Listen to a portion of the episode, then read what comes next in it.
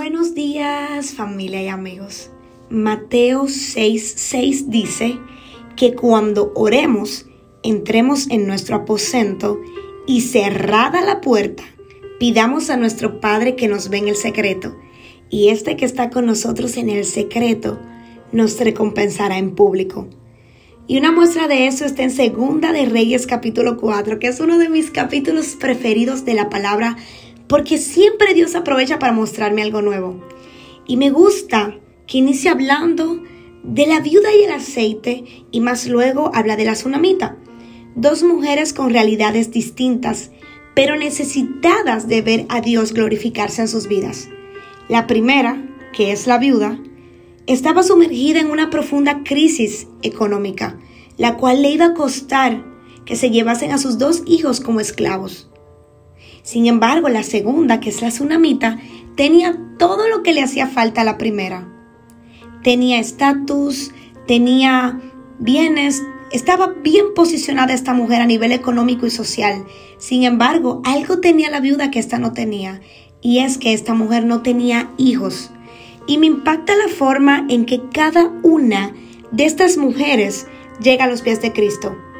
Pues es así como cada uno de nosotros llegamos mediante circunstancias distintas, unos a través del dolor, otros cautivos por su amor. La viuda llegó a los pies del Señor a través de una situación difícil, recordando cuán fiel había sido su marido para con Dios.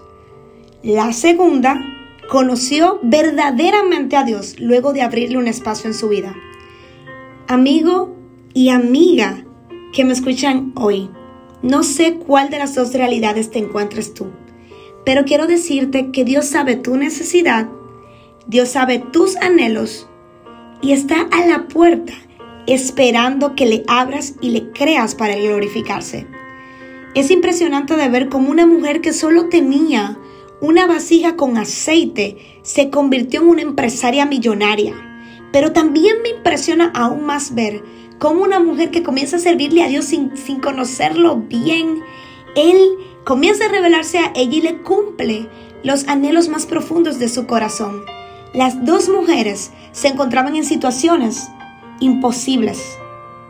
Una porque estaba con un marido ya muy anciano y no podía dar hijos y la otra porque no tenía nada. Y con eso él se glorificó. Ahora bien, para que Dios obre en la vida de estas mujeres, ellas tuvieron que hacer lo mismo. Una tuvo que buscar vasijas vacías y encerrarse con sus hijos, mientras que la otra tuvo que abrirle un espacio a Dios en su vida, construyendo una habitación desde cero. Y hoy yo te digo, tú quieres ver tus anhelos cumplidos, según la voluntad de Dios, claro. Tú quieres ver la grandeza de Él. Tú quieres tener una vida plena. Tú quieres que Él responda a esa necesidad que tú le estás pidiendo. Enciérrate con Él como hizo la viuda. Permite que Él te vacíe para que Él pueda vertir su aceite en ti. Quita del medio todo lo que estorbe tu comunión con Dios, aunque cueste lo que cueste como hizo la tsunamita. No hay nada más hermoso que estar en la presencia de Él. Y mi exhortación para esta semana es que tal como lo hizo la viuda, de verdad métete en el secreto con tu papá. Y pídele, porque quien se mete en el secreto lo recompensa en público. No hay nada más hermoso que buscar la presencia de Dios porque es ahí donde serás lleno, serás libre. Es ahí donde vas a salir con ese gozo. Solamente en su presencia. Pruébalo y verás. No hay nada más hermoso que probar al Señor Jesús. Probar de esa fuente de vida, de esa fuente de agua que nunca cesará. No es lo mismo tener un encuentro con Él que tener un encuentro con la religión. Así que saca tiempo Saca tiempo y lee la palabra, lee este capítulo, Segunda de Reyes capítulo 4, y tú verás cómo Dios te va a hablar. No dejes de sacar, aunque sea 15 minutos en esta semana y pon a Dios de primero. Tú verás que esa recompensa vendrá por todo lo alto. Así que estos pasos de fe con María de la Cruz, muchas bendiciones en el nombre de Jesús.